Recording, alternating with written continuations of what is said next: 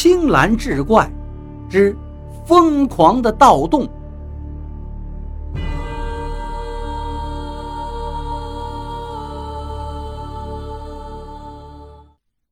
书接上回，二赖子就开始偷偷的跟踪冯觉了。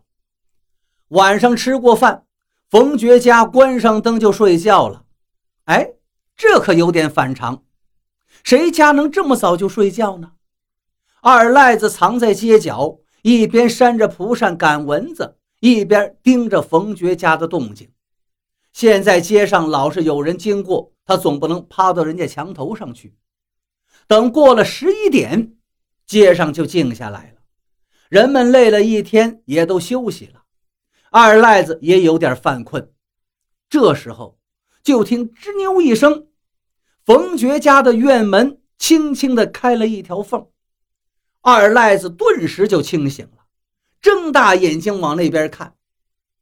只见冯觉从门缝里探出脑袋，往外四下瞅了瞅，见没动静，这才回头一招手，然后背着一块电瓶出来了。身后是他媳妇小翠，拎了一把铁锹，挎着一个篮子，也跟着出来了。两个人来到了白鼠窖旁边。冯觉掀开盖在窖上的铁锅，把电瓶背了下去。不一会儿的功夫，又返了回来。那红薯窖里就有了微微的亮光。二赖子明白了，这是冯觉用电瓶在白薯窖里点上了电灯。看来这是趁夜里要干活呀。小翠也跟着下到了窖里。接下来的事情就简单了。小翠从窖里头挖沙子，装到篮子里。冯觉把这篮子拉到上面，倒到农用车上。两个人忙了两个多小时，农用车就装满了沙子。冯觉先背上电瓶回家充上电，又拿来铁锅盖到这红薯窖口。小翠回家睡觉去了，然后冯觉开着农用车走了。二赖子见没了动静。也偷偷走过来，掀开了铁锅，打着打火机往底下一照，寻到了踩着的脚窝，下到了红薯窖里头。原来当地农村的红薯窖只是挖出个一米方圆的圆形竖井，往下能挖一丈多深，再在下面掏出一个窝，放上红薯，冬天呢不会被冻坏，可以安然过冬。但因为这个竖井太小，放不下梯子，就在井壁上挖出几个脚窝，两腿撑开了，踩着脚窝上下。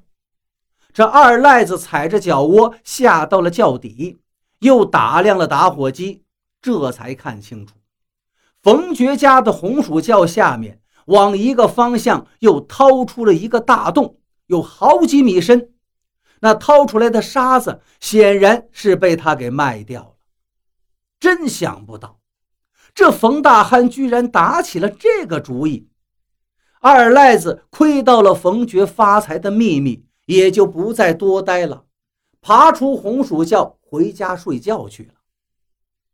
原来他已经打定了主意，要借冯觉的农用车一用。一到地里，他就偷偷的瞧着，却只看到冯觉又赶着他家的毛驴车上地里来了。他急忙跑过去问道：“兄弟呀，你家的农用车呢？”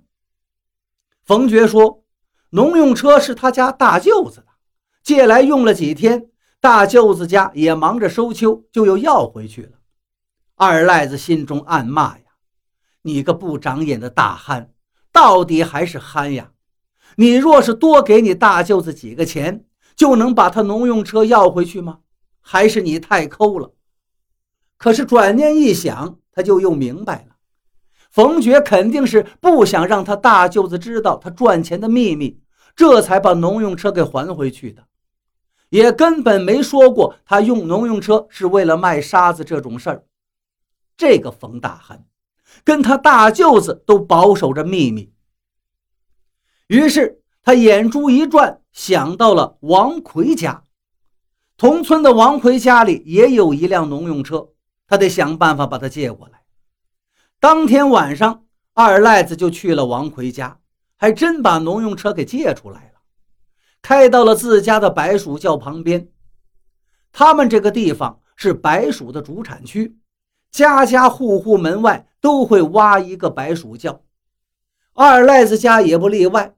但是呢，他不好生的种地，收出来的白薯也是少得可怜，根本不用往窖里存放，就已经吃完了。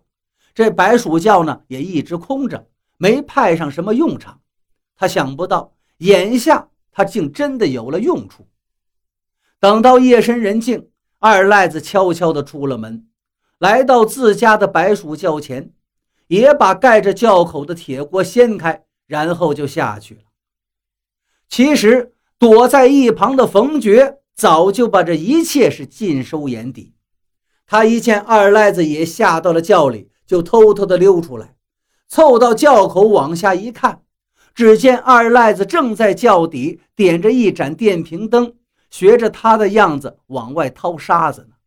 于是他得意的无声的笑了起来，然后蹑手蹑脚的离开了。几天之后，收秋结束了，冯觉又要回城了。虽说小翠是万般不舍，但人家厂子等着你开工。再不回去就不行了，只好给冯觉打点行囊，准备送他出门。这天晚上，二赖子忽然上门来了。冯觉看到他，不觉微微一愣。一天不见，这二赖子就跟变了一个人似的，头发也洗过了，还抹了点油，脸上也刮得挺干净，还换了一身干净衣裳，倒是人模狗样的。冯觉笑道。嘿，我以为是谁呢？原来是二赖子呀！你这一收拾，我都快认不出来了。咋着？太阳打西边出来了？一听他说这话，二赖子有些不高兴了，板起脸说道：“兄弟，我可没叫你大憨吧？你干嘛非得二赖子、二赖子的挂到嘴上？你不觉得难听啊？你再叫我一回，我就偷你家鸡，你信不信？”他这么一说，冯觉真害怕他走了，他给自己家媳妇找麻烦。偷只鸡事小啊，把人偷了，那事儿就大了。于是连忙带着俏意的笑道：“开玩笑呢，对不住，叫习惯了。说吧，你找我什么事儿？”二赖子说道：“兄弟啊，你带我进城打工吧。”一听这话，冯觉不觉笑道：“你去打工？”你会干啥呀？二赖子一听，一本正经地说道：“我虽说没什么技术，可是我不怕脏不怕累呀，又不嫌挣的少，总能找到活吧。兄弟，我把家都托付出去了，还跟我哥借了这身衣裳，现在是非走不可了。你要是不答应，我就赖在你家里。”冯觉一想，二赖子跟自己进城去，那是再好不过了呀。这不就是让他少了一块大心病吗？而且这二赖子说的也对呀，他不怕脏不怕累，找个活应该还是很容易的。于是就点头应了。二赖子当即就高兴起来。送走了二赖子，冯觉就对媳妇儿说道：“这二赖子不知道动了哪根筋，竟想着跟着他进城打工了，这可不像他的性格呀。”小翠还叮嘱他说：“二赖子可不地道，你别让他给算计了，你得当心点儿。”冯觉听了，点点头道：“我记下了。”